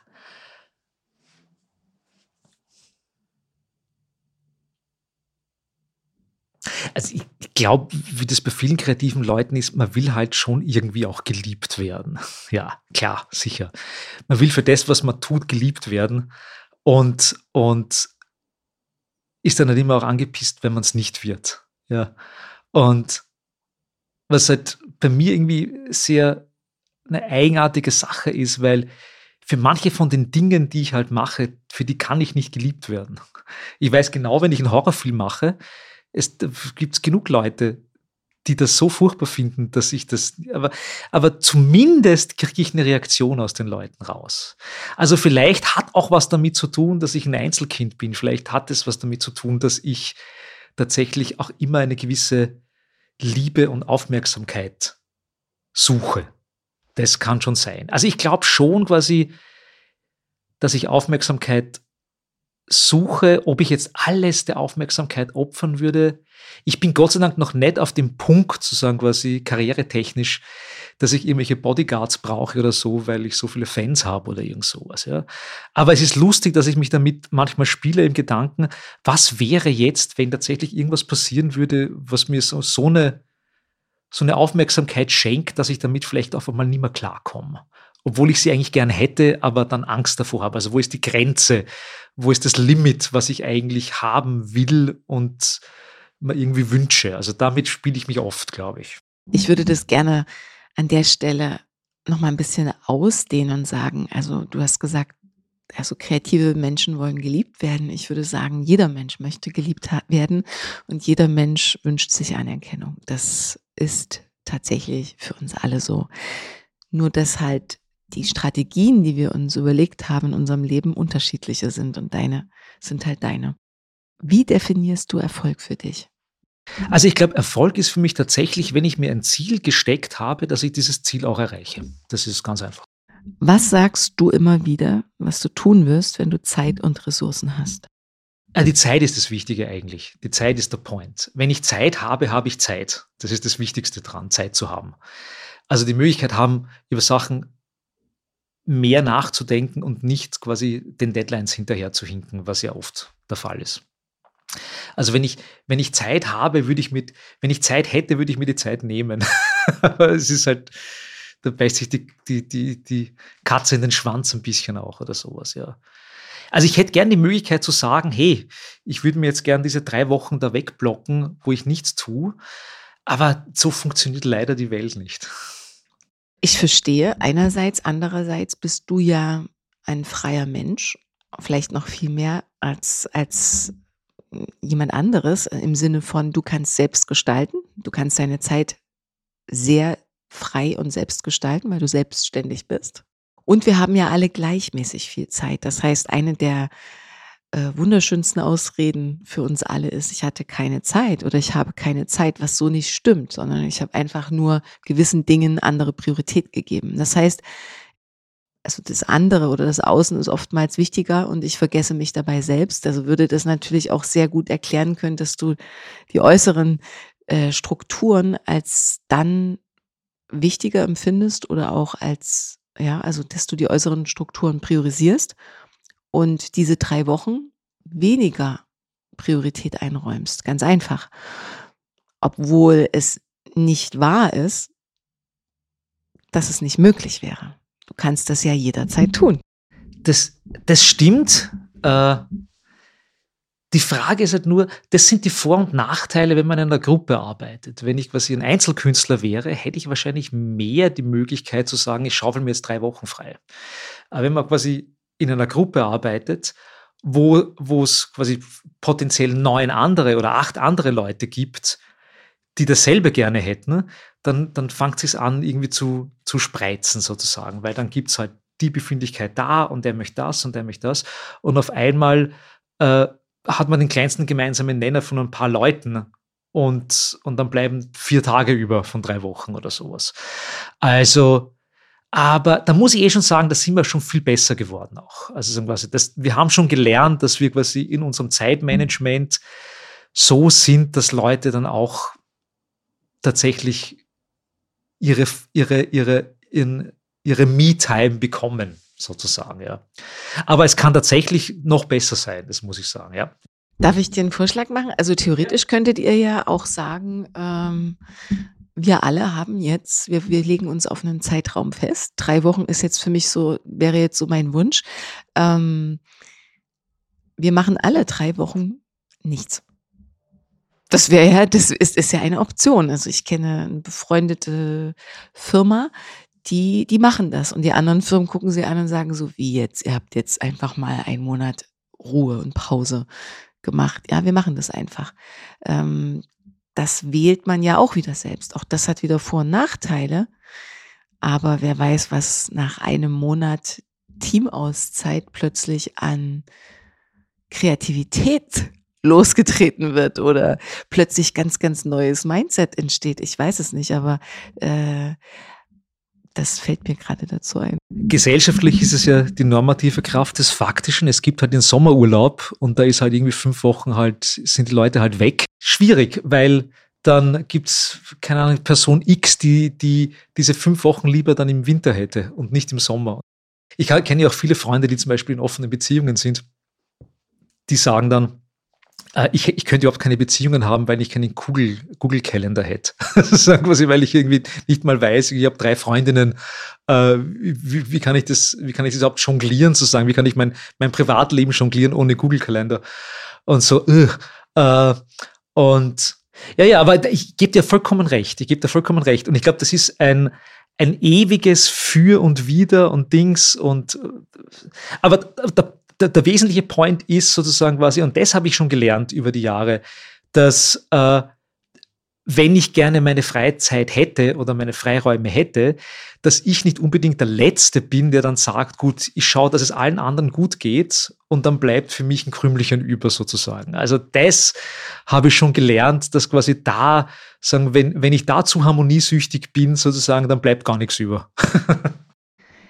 Wann und wie schaffst du es, die Angst vom Scheitern loszulassen?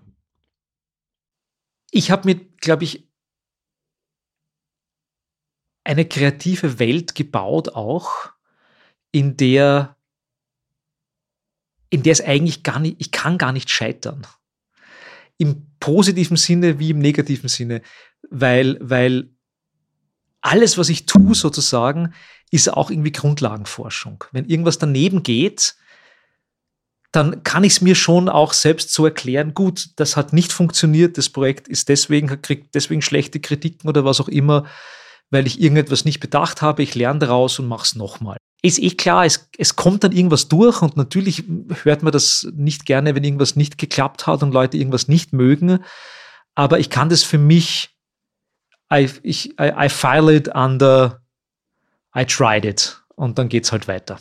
Das ist ja jetzt nun Last Coffee Before Dying. Und äh, da ist es mir irgendwie immer auch wieder ein Anliegen, nochmal zu gucken ähm, und da wirklich einzutun in dieses Bewusstsein von, was passiert denn, wenn ich nicht mehr so viel Zeit hätte?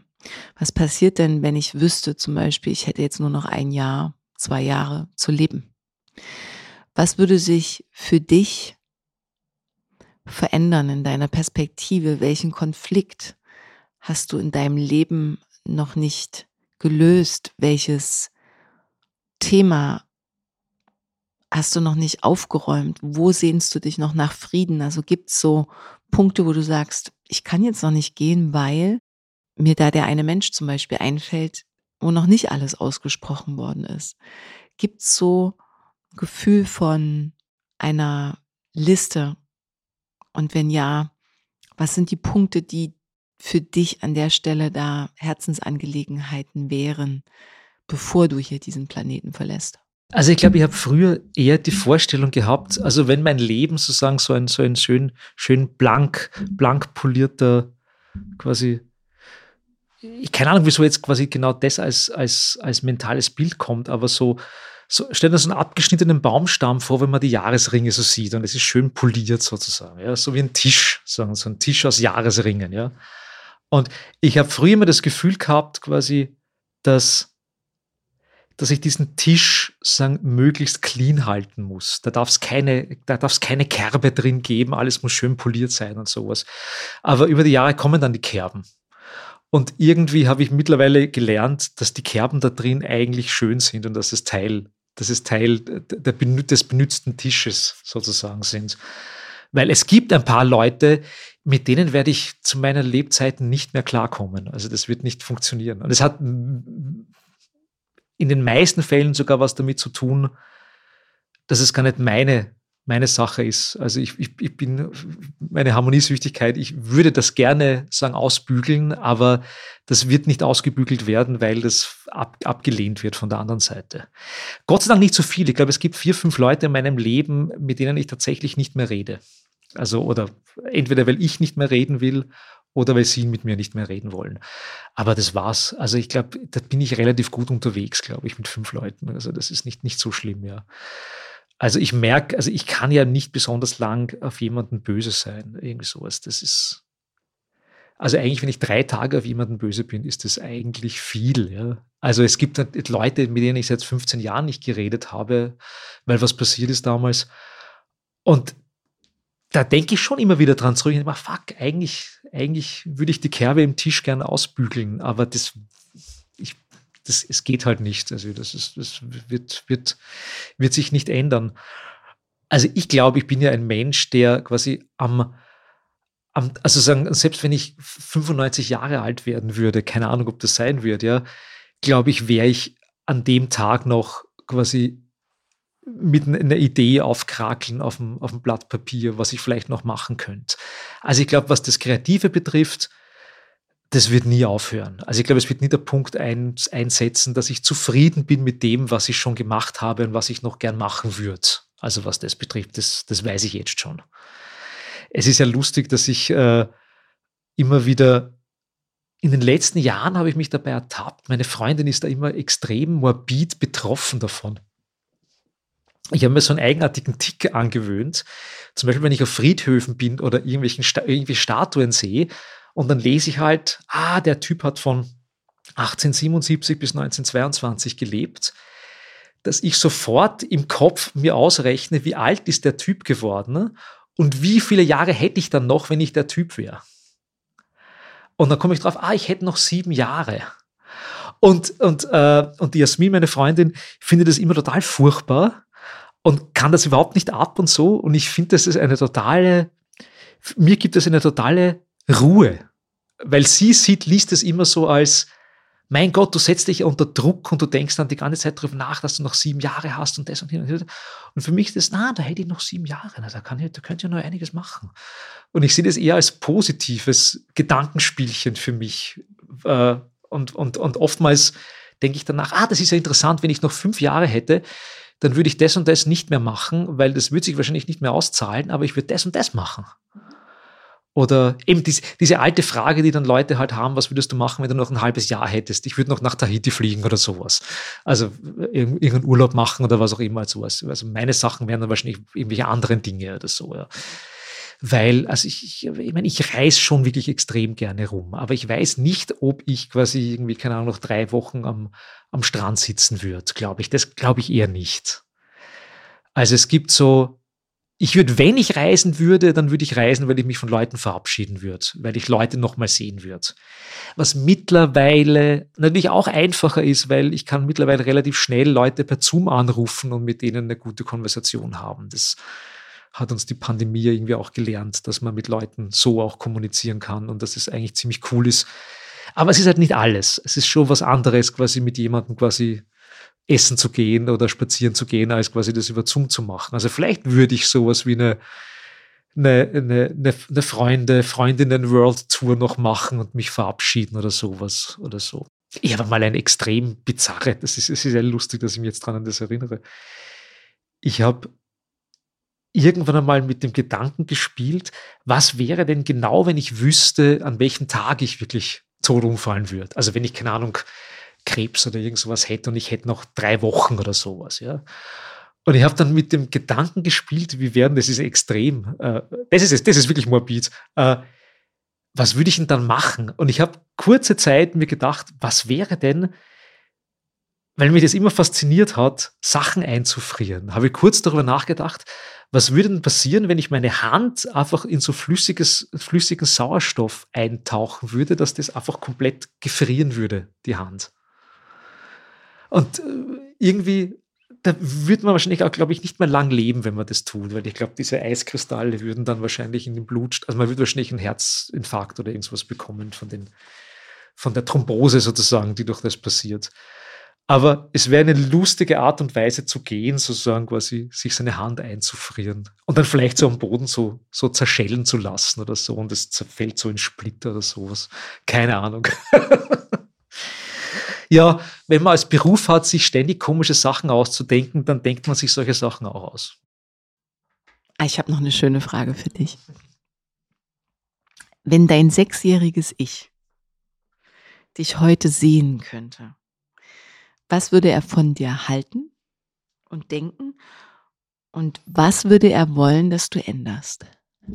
Ich glaube, mein sechsjähriges Ich wäre recht zufrieden mit mir. Das glaube ich schon, ja mein Fokus und meine Interessen haben sich schon verschoben, glaube ich. Aber sagen, die Energie, wie ich an Sachen herangehe, die habe ich mal behalten. Also ich, mein sechsjähriges Ich, wenn ein Sechsjähriger so zu viel Reflexionsfähigkeit fähig ist, das kann, aber ich glaube schon, dann würde er wahrscheinlich froh darüber sein, dass ich nicht irgendwo in der Bank arbeite oder irgend sowas oder dass ich halt schon, schon Sachen tue, die irgendwie strange sind. Ich denke mir das übrigens öfters mal. Ich habe jetzt vor ein paar Jahren wieder mal so eine Matura-Abiturfeier gehabt und so. Und es ist schon lustig, sich mit den Leuten dort zusammenzusetzen und überrascht und froh darüber zu sein, dass die alle irgendwie cool sind. Also, dass die alle nicht so quasi den klassischen Lebensweg gemacht haben. Wenn man halt, ich war in so einer, in einer Handelsakademie heißt es, also in so einer, in so einer Business High School sozusagen, ja. Und habe dann irgendwie immer vermutet, dass die alle irgendwie so in der Bank oder so landen werden oder so. Und das ist auch gar nicht so der Fall gewesen, war dann sehr froh drüber.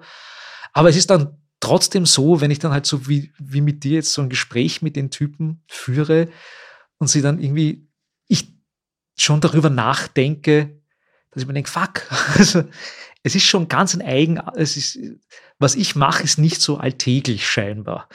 Über was ich mir normalerweise, wenn ich auch mit so kreativen Leuten zu tun habe, oftmals nicht so, be so bewusst bin, wie strange mein Leben eigentlich ist.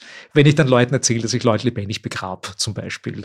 Und für mich ist es dann irgendwie normal, aber für andere Leute ist es nicht so normal. Also ja, also diesen Gedankencheck zu haben, ist doch, ist doch manchmal cool. Ja. Und was würde das sechsjährige Ich mir raten? Ah. Ich glaube, trotz allem, manche Sachen nicht so ernst zu nehmen. Ja, glaube ich schon. Ja. Es ist lustig irgendwie, dass er es irgendwie gleichzeitig sagen würde, ich bin froh, dass du nicht so dass du so bist, aber äh. wir sind ja ambivalente Wesen. Und das darf beides gleichzeitig sein. Und was ich ähm, sehr genossen habe heute mit dir, ist tatsächlich auch, deshalb auch diese Frage so zum Ende hin unseres Gesprächs, ähm, eine unglaubliche, freudvolle und verspielte Energie, die auch in jeder Frage, die ich dir gestellt habe, doch auch diesen positiven Ausweg gewählt hat. Ähm, also die positive Perspektive, also immer eine sehr ähm, lebensbejahende Perspektive gefunden hat auf die Fragen. Selbst auf die Frage, was für dich der schlimmste Moment war, gab es doch irgendwie was Schönes daraus zu ziehen und das beschreibt dich irgendwie. Ohne dass wir uns kennen, so würde ich dich heute beschreiben. Ähm, ein, ein, ein Problemlöser, der vielleicht unter Harmoniesucht einerseits leidet, aber dennoch sich nie äh, auf eine Weise von der Welt so bedrücken lassen hat können, dass, dass es ihm nicht mehr möglich gewesen wäre, auf neue Ideen zu kommen, sondern also da, dass diesen Geschmack, der kommt bei mir heute an und dafür bin ich dir sehr dankbar. Vielleicht kannst du äh, uns verraten, was du glaubst, auch wenn das schwer ist, weil wenn man so im Walde steht, sieht man meist die Bäume nicht. Was würdest du sagen als jemand, der die Welt sehr kritisch betrachtet, der weniger vielleicht ausblenden kann und will, der, der Widerstände kreieren möchte, der sich mit Resonanzprinzipien auseinandersetzt, wie er Menschen berührt, wie er Menschen ergreifen kann, aufrütteln kann, zum Nachdenken bringen kann. Also all diese Dinge, die du heute beschrieben hast und du diese Welt aber auch als furchtbar beschreibst und auch als witzig. Also du hast ja auch da die Ambivalenz vorhin auf den Punkt gebracht. Was ist es, das dich in dieser Motivation hält, weiterzugehen, bis zum 95. Lebensjahr trotzdem noch eine Idee aufzukritzeln? Was ist es, das dich in dieser Welt nicht müde werden lässt? Weil es gibt viele schöne Dinge, aber es läuft doch sehr viel schief und äh, wir könnten so viele Dinge ganz anders machen. Also ich bin da absolut auf deiner Seite. Gibt es da ein Geheimrezept? Gibt es da etwas, was du uns mitgeben kannst? Ähm, wie geht das? Den Mut nie zu verlieren, nicht aufzugeben. Ich, äh, okay, ich mache manchmal äh, Workshops im Storytelling, weil Leute oftmals mich fragen, sagen, wie kommst du auf die Ideen und wie kommst du auf die Geschichte X oder Y oder sowas. Und ich finde, eine der besten sind Gedankenspielchen, die man spielen kann, ist, wenn man sich selbst so, im, also man kennt es ja, man, man steht im Aufzug rum oder sowas und fährt in den fünften Stock rauf oder so, wie wir jetzt gerade im Hotel in den dritten Stock gefahren sind oder so. Oder man steht auf der Straße und der Bus kommt nicht oder sowas. Und das ist natürlich Teil irgendwie meines, meines Berufsbilds sozusagen. Aber ich spiele ständig so kleine Geschichtchen in meinem Kopf mit mir. Was würde ich denn tun, wenn jetzt dieser Aufzug stehen bleibt? Und ich bin da jetzt 20 Minuten da drinnen. Oder was würde ich tun, ja? Oder der Bus fährt weg und auf der anderen Straßenseite passiert irgendwas. Und das ist für mich halt ein bisschen so Übung äh, zum Geschichten ausdenken und Ideen machen und so. Und ich finde es total gut, dass das, die Leute stecken oft so im Alltag fest, dass sie sagen, das ausblenden. Sagen quasi, man, man denkt immer nur quasi an den nächsten Schritt. Ich muss zum Bus schaffen und dann muss ich einkaufen gehen und dann muss ich die Kinder abholen und dann muss ich das machen, dann muss ich das machen. Und im Kopf sind wir ja aber alle frei. Also sagen, egal wie, wie, wie, wie schlimm die Welt auf uns eindrückt, also eindrückt äh, sich im Kopf sagen, quasi was auszudenken, ist gratis, kann immer passieren, kann in einer Sekunden, in einem Sekundenbruchteil passieren. Und das finde ich eine total schöne, schöne Übung. Sag, sich so selbst zu Aufgaben zu stellen. So, was würde jetzt passieren, wenn das und das wäre? Was würde jetzt passieren, wenn auf einmal, keine Ahnung, da drüben, blöde Idee, keine Ahnung, äh, ein drei Meter großer Clown mit, mit, mit, mit Luftballons um die Ecke kommt. Was würde ich tun? Und dann spinnt man halt so die Geschichte weiter und, und denkt sich so Sachen aus. Und das finde ich total super. Und das ist aber auch ein Muskel, finde ich. Es ist ein Muskel, sozusagen, sich Sachen vorzustellen, die anders sind, als sie wirklich sind oder auch sein können. Und ich glaube, das hilft. Cool. Ich finde, also so die, mit Buntheit zu enden passt irgendwie auch zu diesem Austausch heute ich bin sehr neugierig geworden. Ich werde auf jeden Fall jetzt ins Stalken gehen und schauen, was du an Projekten ähm, gemacht hast und, und ähm, da noch mal ein bisschen tiefer eintauchen. Ähm, was ich sagen möchte ist, also ich gehe heute sehr inspiriert aus diesem Gespräch, weil du mir diese Buntheit und auch diese Lust und die Motivation für neue Perspektiven nochmal gegeben hast, obwohl ich ähnlich ticke, aber ganz aus einem ganz anderen Ära komme. Ähm, es hat mich richtig angesteckt. Ne? Also ich bin jetzt, ich sitze jetzt hier äh, und werde mir auf jeden Fall das heute mitnehmen und mal sehen, wie lange ich daran denke und daran festhalten kann. Aber ich werde diese Übung machen und ich werde mir so ein Bild überlegen, wie ich vielleicht, was ich vielleicht Witziges in einem Zug erfahren könnte, ähm, der vielleicht, äh, da muss ich an den Film gerade denken, ähm, an eine Serie, die ich gesehen habe mit meinem Sohn ähm, kürzlich. Das könnte ich jetzt so übersetzen. Das geht in die Richtung, ja, einen Zug, ähm, der losfährt, aber der plötzlich in 50 Jahren ankommt. Und für mich ist keine Zeit vergangen, aber die Welt um mich herum äh, hat sich verändert. Zum Beispiel äh, fällt mir gerade ein. Ähm, ich möchte dir sagen, vielen lieben Dank für deine Lebenszeit, die du ja jetzt äh, in deinem Alter, wie du schon beschrieben hast, auch äh, gelernt hast, weiser zu wählen und dass du dich für diesen Podcast entschieden hast. Ich wünsche dir definitiv, dass du mindestens bis 95 äh, weiterhin deine Ideen kritzelst und, ähm, und, und, und das so lebendig und so bunt wie möglich ähm, tun kannst, wenn es eine Sache gibt, eine Botschaft, die dir wichtig ist. Weil stell dir vor, du kommst in die Situation, dass dir alles genommen wird. Es gibt kein Projekt mehr, auf das du referieren kannst. Es gibt nichts mehr, was da ist. Äh, auch nicht in den Gedanken, in, in den Erinnerungen. Wir, wir schauen auf ein weißes Blatt Papier. Alles ist weg, was bisher von dir aufgebaut worden ist. Was wären der eine Satz, die zwei Sätze, die dir am Herzen liegen, die du glaubst, die wichtig sind? Botschaften, die anderen Menschen helfen. Also gibt es da etwas, was sofort aufploppt? Das ist eigentlich zum Thema passend eigentlich die, was wäre die Grabsteininschrift oder sowas, ja? Ach, das ist, ich habe tatsächlich schon öfters drüber nachgedacht, was wäre meine Grabsteininschrift und sowas. Ich glaube, die Grabsteininschrift wäre jetzt all okay. Wahrscheinlich irgend sowas, ja. Aller, allerletzte Frage. Was nimmst du heute für dich persönlich aus diesem Gespräch mit?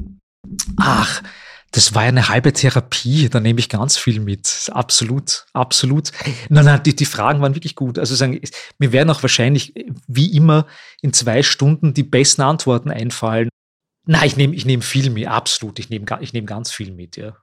Es ist ja lustig, ist eine der, eine der Dinge, die ich in meinem Leben noch nicht versucht habe, ist eine Therapie zu machen. Ich habe nie ein besonderes Bedürfnis danach gehabt. Es gab, gibt sicher genug Sachen zu therapieren. Also irgendwie, vielleicht ist es auch etwas, was ich irgendwann einmal tatsächlich mal versuchen sollte. Vielleicht so ein halbes Jahr lang oder so Therapie zu machen irgendwie. Weil ich das wirklich noch nie versucht habe. Vielleicht ist das irgendwie was, was auf die To-Do-Liste kommen sollte mal. Ich freue mich auf jeden Fall sehr darüber, dass wir es geschafft haben und ähm, sage, wie sagt man hier in Wien? Servus. Servus.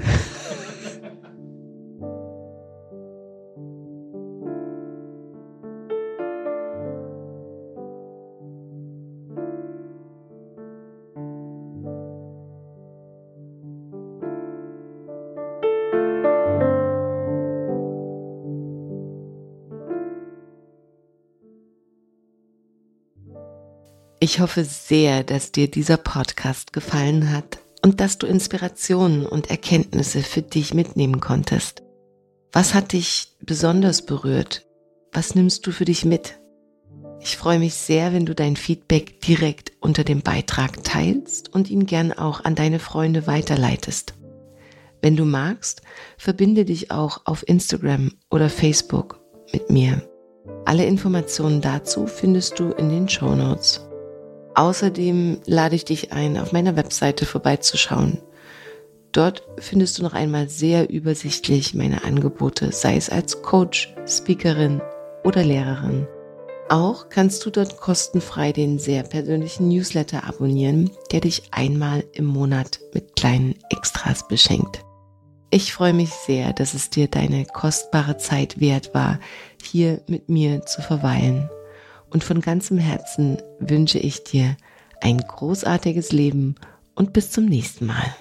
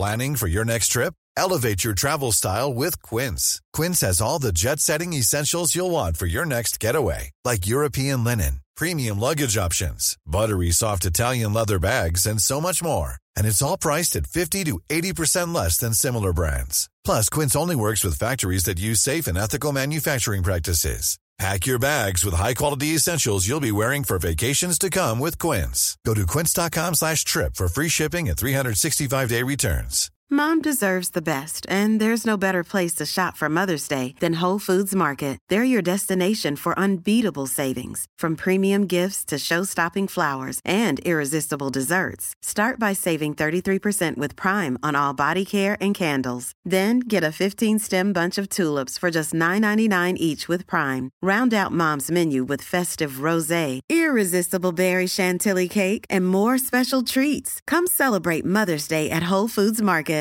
Hey, it's Paige DeSorbo from Giggly Squad. High quality fashion without the price tag. Say hello to Quince.